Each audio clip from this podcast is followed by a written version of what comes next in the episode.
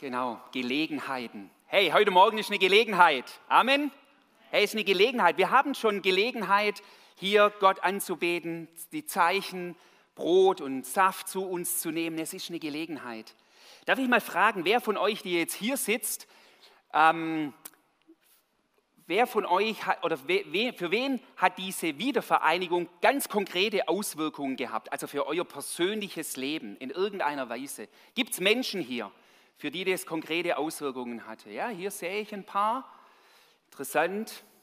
Es wäre natürlich spannend, schön mit dem Mikro hinzugehen und sagen, was hatte das für dich für Auswirkungen? Gestern hatten wir ein Gebetstreffen, ein kleines, auf dem Marktplatz waren zwei Ehepaare da. Die einen haben gesagt, ja, ohne die Wiedervereinigung hätten wir viele, viele wertvolle Menschen gar nicht kennengelernt, weil sie fünf Jahre in Erfurt gelebt haben. Andere, es war ein Ehepaar, die haben gesagt, ohne die Wiedervereinigung wären wir gar nicht verheiratet ja, wären wir gar nicht zusammengekommen. Ja. Und es ist einfach klasse, wie, was es dann auch für Auswirkungen auch hat, wo manchmal was im Kleinen beginnt und dann doch auch weitere Auswirkungen auch hat. Klasse. Hey, seid ihr fit? Aufnahmefähig? Wir haben was vor heute. Ich habe mich riesig gefreut über, auf diesen Gottesdienst und heiße auch euch nochmal in die Bildschirme herzlich willkommen, euch nochmal hier. Wir wollen heute einsteigen. Wir wollen heute einsteigen. Hier seht ihr, glaube ich, wenn ihr die Startfolie einblenden würdet, wir starten heute mit einer neuen Predigtreihe, die uns jetzt über nächste Wochen beschäftigen wird. Genau, ich weiß nicht genau, oh, der gute, äh, das Bildnis ist jetzt ein bisschen weit rechts. Ich weiß nicht, ob ihr es noch einskalieren könnt, wenn nicht, ist auch, passt auch so. Eine, über eine Person wollen wir uns in den nächsten Wochen viele, viele Gedanken machen, uns mit ihm beschäftigen. Es ist eine Person, die, die nicht unbekannt ist, über die ihr vielleicht, gehe ich mal davon aus, viele von euch schon viel wissen, wo man schon viel gelesen hat, viel auch vielleicht Predigten gehört hat. Es geht um eine Lebensgeschichte, um eine Biografie. Biografie eines Mannes namens David. Ich habe mich in den letzten Wochen noch mal intensiv mit seinem Leben auseinandergesetzt. Und das hat mich echt berührt. Wenn ich jetzt fragen würde, was fällt dir zu David ein, da würden wahrscheinlich so Antworten kommen wie, ja, ja, David, Goliath, ja, klassisches, kommen wir auch mal noch dazu. Oder Psalm 23, stimmt, das ist der bekannteste Psalm von David geschrieben. Oder ah, der hat doch auch mal Murks gebaut, da war doch irgendetwas, ja, mit dieser Frau, die da hieß, glaube ich, wie, Batseba. Also, das wären vielleicht die Schlaglichter. Und das ist auch interessant, so Geschichten anzuhören, aber, und das habe ich gemerkt mal, wenn man die ganze Geschichte von David, da steckt noch so viel mehr drin. Das ist nicht nur die Highlights, sondern wir sehen dann Entwicklungen in dieser Biografie. Wir werden mal Geschichten auch angucken in dieser Predigtreihe, die nicht so bekannt sind, aber total wertvoll sind. Die Bibel gibt diesem Mann für seine Biografie viele, viele Seiten. Das ganze oder ein großer Teil vom Buch Samuel, vom ersten Buch Samuel, ein großer Teil und vor allem zweiter Buch Samuel. Wir lesen vor allem im Chronikbuch, auch im ersten Chronikbuch, viel über ihn, also viele, viele Kapitel. Und dann lesen wir noch von den Psalmen, das sind eben diese überlieferten Lobliedern, es gibt 150, sind uns überliefert, davon sind fast die Hälfte, 73, werden David zugeordnet. Also dieser Mann, der nimmt ganz, ganz viel Raum in die Bibel ein. Die Frage ist, warum?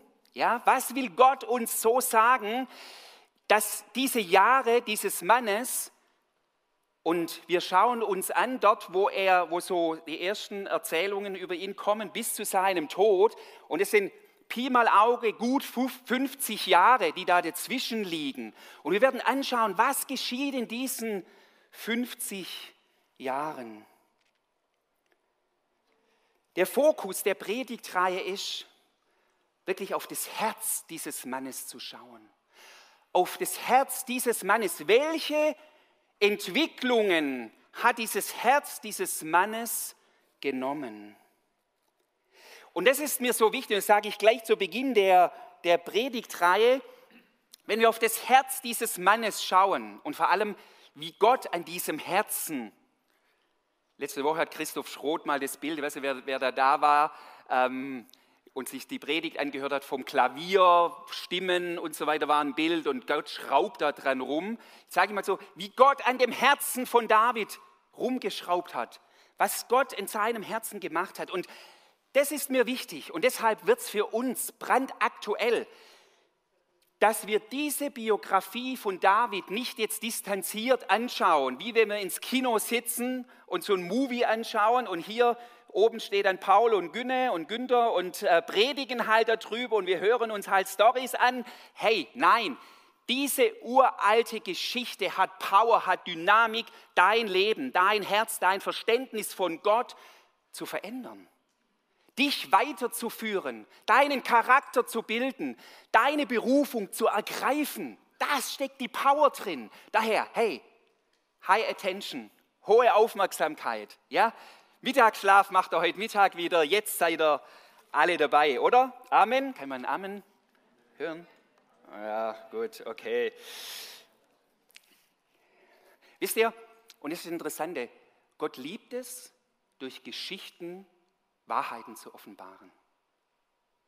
Klar, es gibt auch Lehren, also wenn man Paulusbriefe und so weiter anguckt, aber vor allem ist die Bibel ein, ein eine Geschichtsbuch oder Geschichten über Menschen, wo Gott gewirkt hat und er will uns da Offenbarung schenken. Gott will, nee, ich muss so rum anfangen.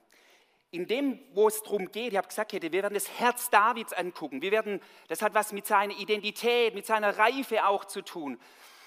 Ähm, auch letzte Woche lohnt sich echt die Predigt von Christoph nochmal anzuhören. Er sagte mal, wir haben Identität, ja, wir haben schon ein neues Herz, und die gleiche Wahrheit ist aber, dass es Gott noch ausformen möchte, bilden möchte. Also ich sage dir mal kurz dieses klassische Beispiel. Du kannst sagen, ja, ich bin ein geliebtes Kind Gottes. Deine Identität, ja. Aber es ist noch eine andere Frage, ob sich das ausgebildet hat in deinem Inneren. Wisst ihr, wie ich meine? Also es ist ein Unterschied. Klar muss ich zuerst mal wissen, wer ich von Gott her bin, diese biblische Wahrheit. Aber dass sich das ausbildet, das ist oft ein Prozess, dass das klarer wird, dass das fest wird. Und Gott ist ein Gott, der daran arbeiten möchte.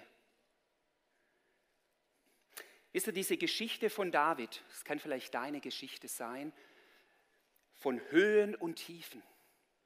Wo wir immer so sagen, ja, Leben, sagt man ja oft so, wenn man sagt, wie geht's dir? Ja, beides, Gutes und ja, Höhen und Tiefen. Ich sage das oft bei auch Trauerfeiern, wenn, ich, wenn man ähm, dann einfach Abschied nimmt von jemandem, dann sagt man, ja, das Leben hatte Höhen und Tiefen. Hey, das Leben von David hatte enorme Höhen, aber enorme Tiefen. Und Gott hindert es nicht, sowohl in den Höhen, in diesen Extremen, wie auch in diesen Tiefen zu arbeiten an dieser Person. Es war eine Geschichte über Erfolg und Misserfolg, eine Geschichte über Liebe, Bejubeln und tiefster, tiefster Ablehnung sogar seines eigenen Sohnes. Wir werden es genauer angucken. Und zwischen Hören auf Gott und eigenmächtige Wege. Hey, kann das vielleicht eine Story auch sein? Wo du Erfolg hast, wo Dinge wie, wie sagt man, mit dem Messer durch hier weiche Butter geht, also wo es gut, aber wo es auch Zeiten gibt, wo du merkst, da wird es hart, wo du Gottes Reden wahrnimmst und plötzlich merkst du, da ist Dürre, da ist Wüste, da ist gar nichts da. Wir werden es uns anschauen. Ich möchte kurz noch beten.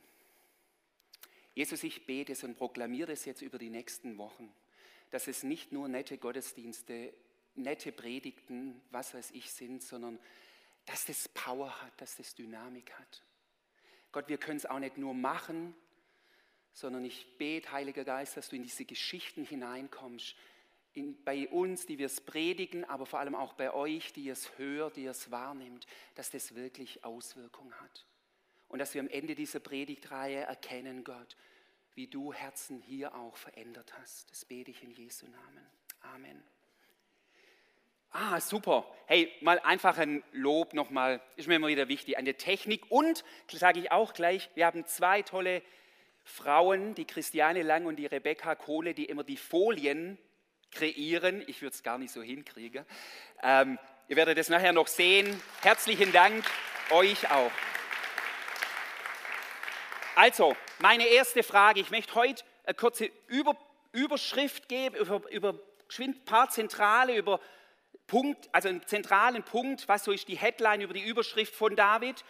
Kurz auch eine Chronologie geben, dass ihr es kurz einordnet, weil Biografie kann ich nur verstehen, wenn ich es auch ein bisschen im Kontext habe, wenn ich nicht nur Dinge rausgreife.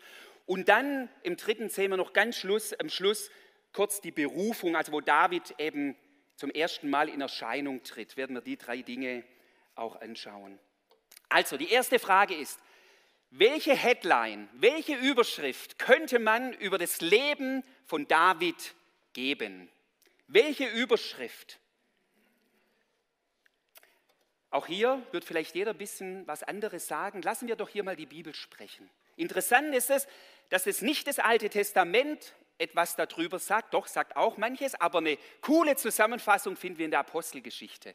In Apostelgeschichte 13 wird berichtet von Paulus, Apostel Paulus, der auf seiner ersten Missionsreise ist und er ist in Antiochia, in Antiochia in Pisiden, gibt zwei Antiochia, und wird dort von den Juden eingeladen, am Sabbat in der Synagoge zu sprechen. Und Paulus liest da was aus der Schriftrolle vor und dann verkündigt er von Exodus, also vom Auszug aus Ägypten, spannt er den riesen Bogen bis zu Jesus. Und in diesem Bogenspannen kommt auch David vor. Also nimmt er da David hinein. Und dann heißt es hier, in, jetzt guck mal, ob, ich das, ob das von hier aus funktioniert. Ah, hier seht ihr nochmal David. Ich weiß nicht, wer diese Skulptur kennt. Kennt die jemand? David von Michelangelo also eigentlich geht es ja noch weiter. Wir haben es jetzt hier ähm, gekappt. Eine tolle Skulptur. Ja, wir haben schon kurz überlegt, sollen wir das machen? Können wir das machen? Wir haben uns dann entschieden, bevor ihr da irgendwie irritiert werdet. Lassen wir es einfach und machen nur hier den, den Oberkörper. Michelangelo hat da tolle Skulptur aus dem, glaube Marmorblock ähm, rausgehauen. Das ist auch interessant, das ist schon gleich eine Botschaft, fällt mir ein. Ich weiß nicht, vielleicht kennen das manche.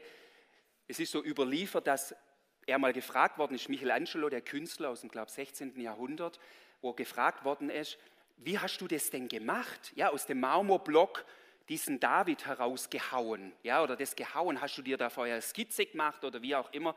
Dann ist überliefert, dass er gesagt hat, ich sah schon in meinem inneren Auge, sah ich schon in dem Block diesen David, ich musste ihn nur noch von den anderen Steinen befreien.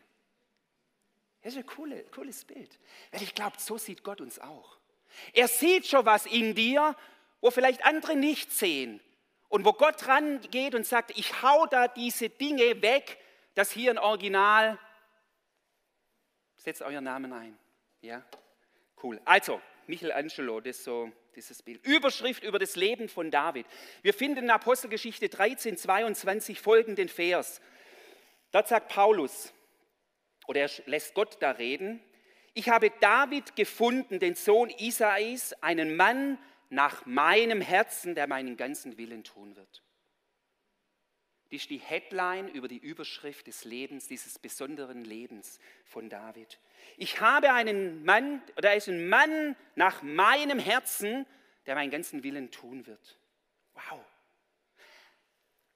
Paulus heißt, sagen fast hier Aussagen aus dem Alten Testament. Du findest den nicht ganz eins zu eins im Alten Testament, aber er fasst die Aussagen Gottes über David in die Weise zusammen und sagt, David, ein Mann nach dem Herzen Gottes. Wow, was für eine Überschrift. Hey, wer möchte auch so genannt werden? Also ihr Frauen auch natürlich. Eine Frau nach dem Herzen Gottes. Ein Mensch nach dem Herzen Gottes. Und es ist schon mein erster Punkt heute, dass wir das verstehen. Wann ist ein Mensch ein Mensch nach dem Herzen Gottes? Was für Kriterien zählen denn da? Was macht es aus? Was schätzt Gott an David so sehr, dass er sagt, das ist ein Mann nach meinem Herzen? Was schätzt Gott an David so sehr? Und das lasst uns kurz nachspüren, weil da ist schon eine Message für dich drin. Es hat was mit Priorität, wie Gott dich sieht. Ein Mensch nach dem Herzen Gottes. Sind es Menschen, und ihr wisst es jetzt eher rhetorisch, die immer alles richtig machen? Sind Menschen, Menschen nach dem Herzen Gottes, die immer korrekt leben? dann würde David durch dieses Raster fallen, wenn das das Raster wäre. Zugegeben, David war ein außergewöhnlicher Mann. Er war aber ein Mann der Extreme. Ich möchte euch das mal kurz hier zusammenfassen. Positiv, echt interessant. Nur kurz Headlines. Wir sind hier heute in der Einführung. Es geht die nächsten Wochen weiter. Ich hoffe, ich mache euch ein wenig der Mund wässrig auch für die nächsten äh, Wochen. Positiv, er war ein treuer Hirte. Ja, wirklich, ein treuer Hirte. Er war ein genialer Musiker und Anbeter.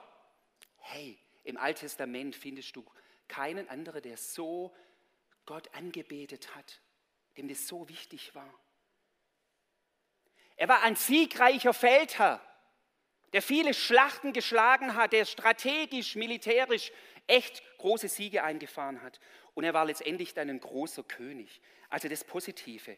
Jetzt aber auch, er war genauso ein Verängstigter, ein Getriebener, ein Ehebrecher und ein Mehrfachmörder. Ist nicht nur Uriah, wir werden es dann auch mal anschauen, wo er Wege geht. Das heißt einmal im Schluss, er will ich greife ein bisschen vor, er hat am Schluss seines Lebens den Wunsch, den Tempel zu bauen, also für Gott eine Wohnstätte. Und Gott sagt zu ihm, du hast zu viel Blut an deinen Händen, klebt an dir, dein Sohn soll das machen. Also David war wirklich ein Mann der Extrem. Die Frage ist, Mann nach dem Herzen Gottes. Wann ist, ein Mann, ist ein Mann nach dem Herzen Gottes? Es muss was anderes sein.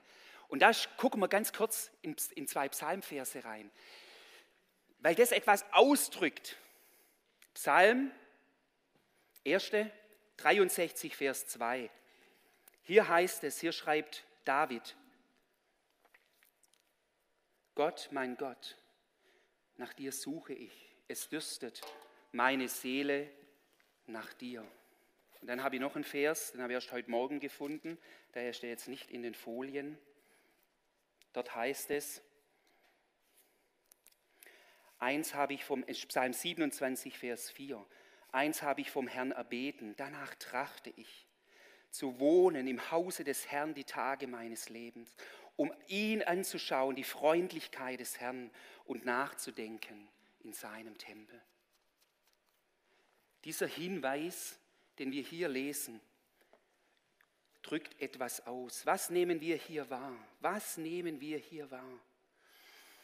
Ein Mann, ein Mensch nach dem Herzen Gottes muss wohl einer sein, dessen Herz, dessen Inneres von Sehnsucht durch, durchzogen ist nach tiefer inniger Gemeinschaft mit dem lebendigen Gott. Nicht, ob man alles richtig macht, sondern ob eine Sehnsucht da ist nach der tiefen Gemeinschaft mit dem lebendigen Gott. Und wenn man dann noch, das füge ich noch an, und wenn man sein Herz ihm hinhält, dass er es formen kann. Gott möchte dein und mein Herz formen. Wisst ihr, man spricht immer von weiche Herzen und harte Herzen. Wenn was hart ist, wenn du das formen willst, was passiert? Es zerbricht. Wenn was weich ist, deshalb tut man ja manche Materialien erhitzen, dass sie biegsam werden, dass sie weich werden, dann dann, und das ist dieses weiche Herz, dieses empfängliche Herz. Und weil David einer war, der auch aus seinen Fehlern lernen wollte. Nochmals, es wären vielleicht so drei Punkte. Sehnsucht nach Gott, ein weiches Herz, das offen ist dafür und sagt, ja Gott, forme mich. Und das dritte, die Bereitschaft, aus Fehlern zu lernen und nicht Fehler unter den Teppich zu kehren. Ich glaube, das sind Kennzeichen, vielleicht gibt es noch mehr, aber Kennzeichen eines Herzens oder wo, wo Gott erfreut. Menschen nach dem, nach dem Herzen Gottes. Hey, wer will das sein? Ich möchte sein, ich möchte sein. Und sag Gott, es geht nicht darum, ob ich immer jede Entscheidung richtig treffe. Hier heißt zwar auch in dem Vers, ähm, gehe nochmal ganz kurz zurück, weiß ich, ob ich den noch Genau, der meinen ganzen Willen tun wird. Ja, hm. ist interessant. Da könnte man dann sagen, Paulus, hast schon manche Seiten überlesen. Ich glaube, das ist mehr so ein Resümee über sein Leben. Und letztendlich, wenn man sein Leben anguckt, hat, kann man schon sagen, er, er hat so gelebt, dass Gott durch ihn zur Geltung gekommen ist. Wisst ihr was? Nach dem Willen Gottes zu leben, vielleicht auch nochmal eine Definition. Nach dem Willen Gottes zu leben heißt nicht, dass du immer alles richtig machst, sondern nach dem Willen Gottes zu leben heißt, dass Gottes Absichten insgesamt in deinem Leben zur Geltung kommen können. Ist das nachvollziehbar? Weil das heißt auch, ist interessant, in dem anderen Vers, Apostelgeschichte 13, Vers 36, da heißt es, da Paulus weiter in seiner Predigt, da heißt es, nachdem David nach dem Willen Gottes seiner Generation gedient hat, starb er. Hey, David hat Murks gebaut, aber er hat seiner Generation letztendlich als Überschrift nach dem Willen Gottes gedient, weil sein Herz offen geblieben ist und weil er letztendlich immer wieder zurückgekehrt ist und sagte, ah Gott, da habe ich echt Scheiße gebaut, aber ich möchte wieder ganz neu mich von dir füllen lassen und dass du durch mich zur Geltung kommst. Ich habe das so beschrieben. Jetzt muss ich kurz gucken. Ah, jetzt kommt der Zeitstrahl. Na gut, das, naja. Lass uns das so, ich werde es am Schluss dann einfügen. Ne, ich sage es jetzt. Entschuldigung. Ich habe es so für mich definiert. Wir sind Menschen nach dem Herzen Gottes, nicht weil wir keine Fehler machen, sondern ein Mensch, der Gott erfreut, ist einer, der Hunger und Durst nach Gott hat und für den die Verbundenheit mit ihm das Kostbarste im Leben ist. Nochmal, ein Mann nach dem Herzen Gottes, ein Mensch nach dem Herzen Gottes ist einer, der Hunger und Durst nach Gott hat und für den die Verbundenheit mit ihm, mit dem lebendigen Gott, das Kostbarste ist. Ich möchte euch jetzt kurz in den Überblick hineinnehmen, dass wir kurz das einordnen können. Auch das ist schon ein Message. Ihr seht es, ich weiß nicht, ob ihr es so von hinten sehen könnt, aber so ungefähr. Und wie gesagt, die Bibelausleger sind sich von der Zeitdinge nicht immer ganz einig. Da sagen manche ein bisschen verschoben und so. Deshalb steht da auch circa. Ja? Also, wir gehen davon aus, wir schreiben das Jahr 1040 vor Christus. Saul wird der erste König von Israel. Ja, Israel lebt in dem verheißenen Land, wollen auch einen König, sind immer bedrängt von den anderen Völkern und suchen einen König. Es waren ja zwölf Stämme und sie suchen eigentlich, dass sie nicht zersplittert sind in den zwölf Stämmen, sondern eine Identifikationsfigur und das sollte der König sein. Gott hat sich zuerst ein bisschen dagegen gewehrt, aber hat dann dem Wunsch entsprochen und Samuel, das war der damalige, sage ich mal, geistliche Autorität, der Richter, der Prophet, durch den Gott das zu dem Volk gesprochen hat, durch ihn wird Saul ausgewählt. Und es sind unruhige Zeiten. Und dann ungefähr, so im Jahr 1030, wird David geboren. Zwar eine wohlhabende Familie, aber eigentlich eine, eine unbedeutende Familie. In dieses Kaff Bethlehem hinein. Dort wohnt David und wächst er auch auf. Sein Vater heißt Isai. Isai, das ist interessant, ist der Enkel von Ruth und Boas. Nur, dass ihr, wenn ihr das mal nachlesen wollt, Ruth, das Buch Ruth gibt es auch. Ähm, Ruth heiratet Boas und dann gibt es da einen Sohn, der heißt Obed und dessen Sohn ist Isai und dessen Sohn dann David. Also Ruth und Boas sind die Urgroßeltern von David. Und als, ja genau, der Name David heißt auch, ist interessant, Geliebter. Er war der jüngste von sieben Brüdern, aber er bekommt den Namen Geliebter David. Schöner Name. Heißt jemand hier David? Jemand David hier? Geliebter. Als junger Mann, das hier in der 10, 13 ungefähr, David ist so circa 17 Jahre alt.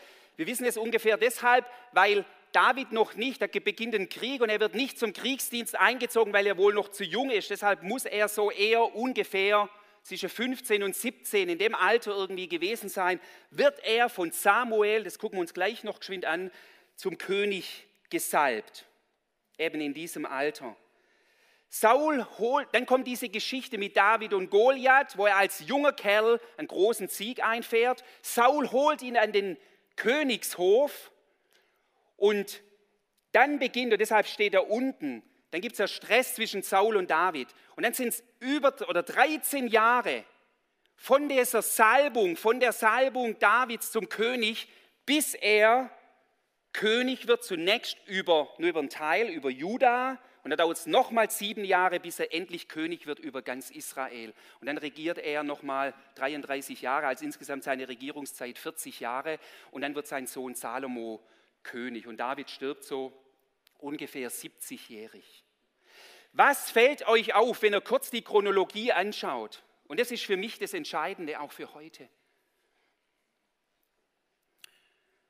Diese Zeitspanne zwischen seiner Salbung zum König als junger Kerl, keine Ahnung, jetzt sage ich mal so ungefähr mit 17, bis er wirklich König über ganz Israel ist, sind insgesamt 20 Jahre. Roundabout. Eine Berufung, etwas hören von Gott, was wahrnehmen, was spüren, bis zu dem, dass es sichtbar wird. 20 Jahre. Und man langt sich vielleicht in den Kopf und sagt, Gott, das hätte doch können viel schneller gehen. Und es stimmt, wir werden es sehen in der Geschichte, da wollten manche, und David war manchmal auch versucht, das Ganze abzukürzen, aber Gott ging mit ihm diesen Weg, weil er noch an ihm arbeiten wollte, weil er Prozesse mit ihm gehen wollte, die aber nicht zu Ende sind, als er König geworden ist, sondern da auch weiter gingen.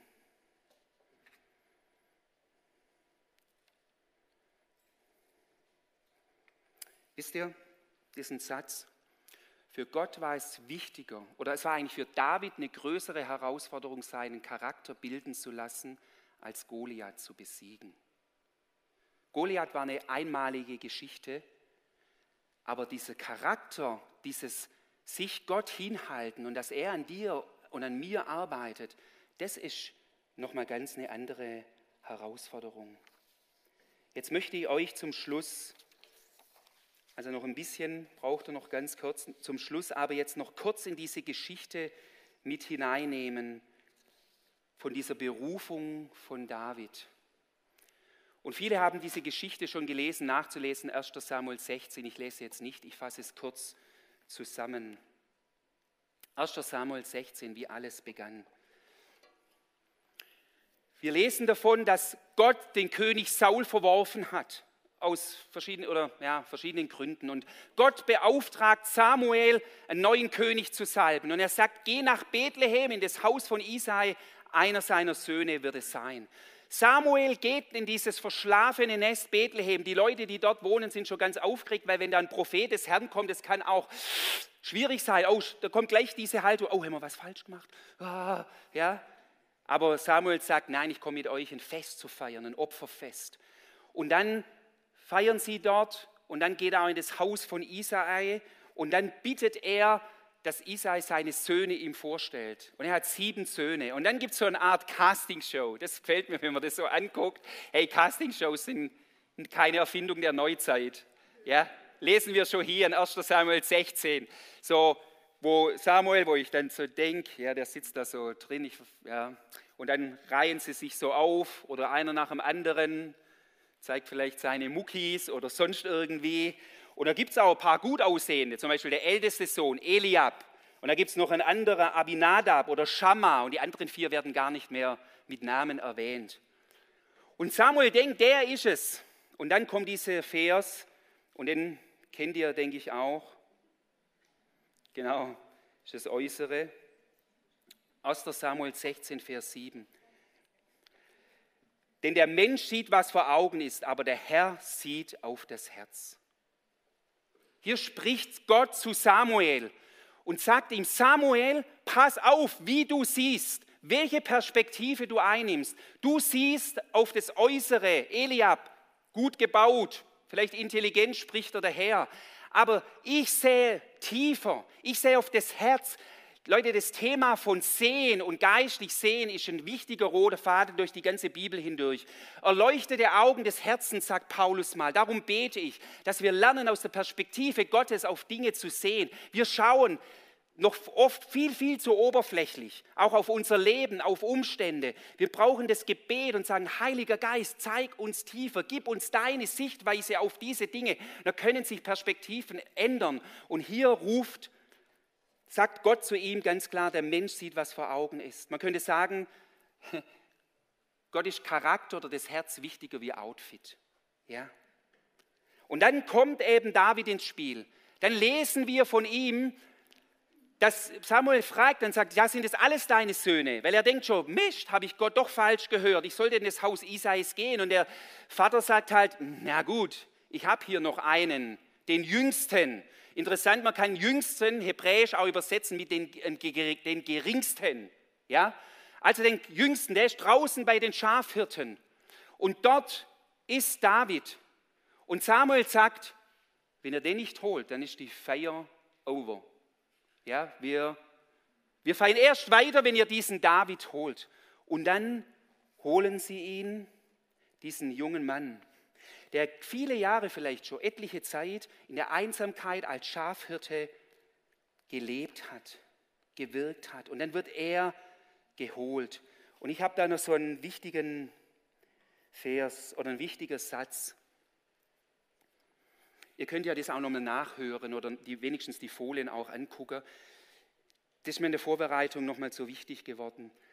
Wisst ihr, Davids Herz musste schon auch während seines Lebens geformt werden, aber die Grundformung, das, was ich vorher sagte, was ihn zum Mann nach dem Herzen Gottes macht, das war schon von jung auf in ihm, wo er in der Stille, dort, wo ihm niemand zugeschaut hat, in der Wüste oder in der, bei den Schafhirten, ja, wo meh, meh, meh, meh, um, um ihn herum war, Dort hat er mit Gott geredet. Dort hatte er wahrscheinlich seine Zither gespielt. Dort hat er viele Psalmen auch schon gedichtet.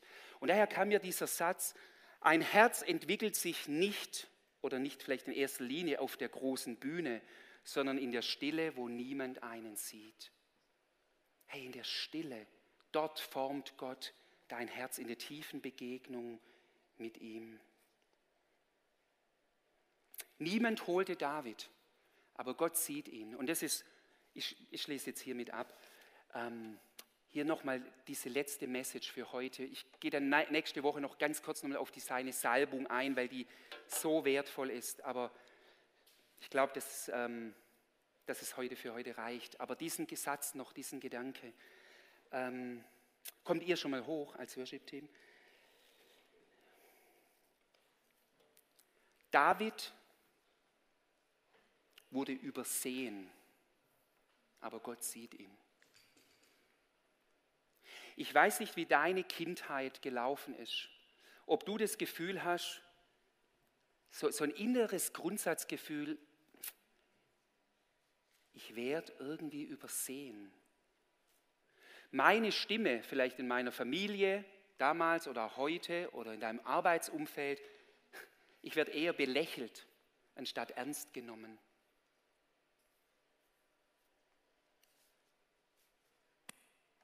Empfinde da gerade einfach ein.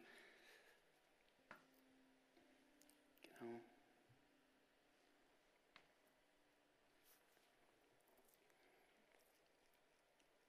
Dein Empfinden war, es interessiert niemand groß und dann hast du dich auch vielleicht zurückgezogen, ein Stück weit in deine innere Einsamkeit.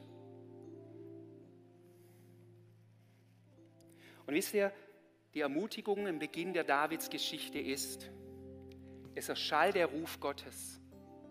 Sagt David, come on, David, ich sehe dich. Hey, aber mit dem liebenvollen Blick. David, ich sehe dich jetzt nicht Kontrolle, Big Brother is watching you, sondern mit dem liebenvollen Blick. David, hey, es ist Zeit. Jetzt bekommt, beginnt was Neues.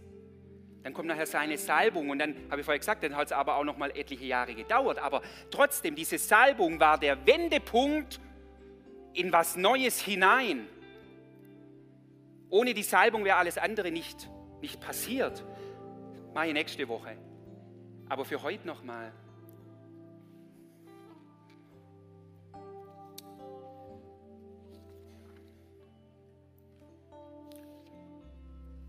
Gott durchbricht die Unbedeutsamkeit, die wie so eine Last auf dem Leben von David war. Seine Unbedeutsamkeit verwandelt er und er holt ihn raus und gibt seinem Leben Bedeutung. Wisst ihr, weil eigentlich eine höhere Bedeutung. Wisst ihr, was die höchste Bedeutung ist im Leben von David? Dass sich unser Herr und Erlöser, unser Jesus, den wir doch von alle Herzen lieben, dass er sich Sohn Davids nennt. Aus diesem unbedeutsamen Hirtenleben hat Gott ihn rausgeholt und an ihm gearbeitet und Wege gegangen. Und Jesus, er nennt ihn Sohn Davids. Oder er nennt sich Sohn Davids. Er dockt an dieses Leben an, dieses unbedeutenden Hirtenjungen, Teenager, und Gott holt ihn. Und ich möchte jetzt noch für uns beten, für dich beten, für uns alle.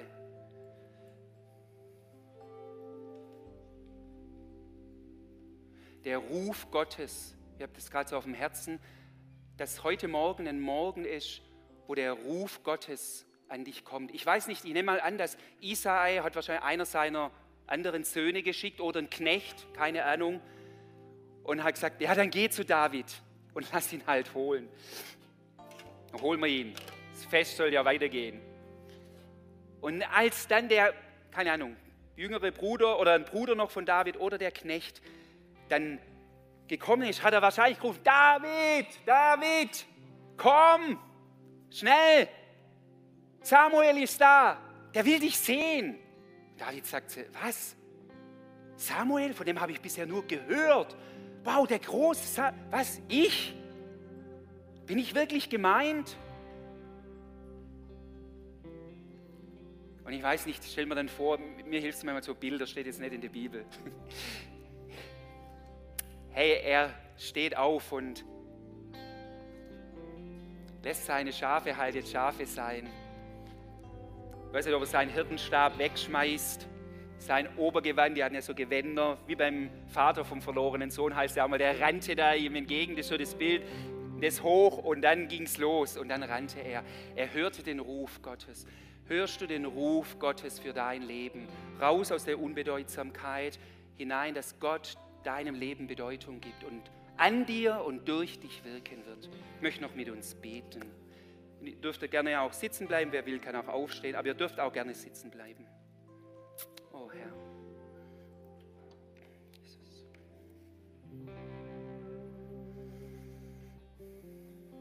Halleluja, Gott.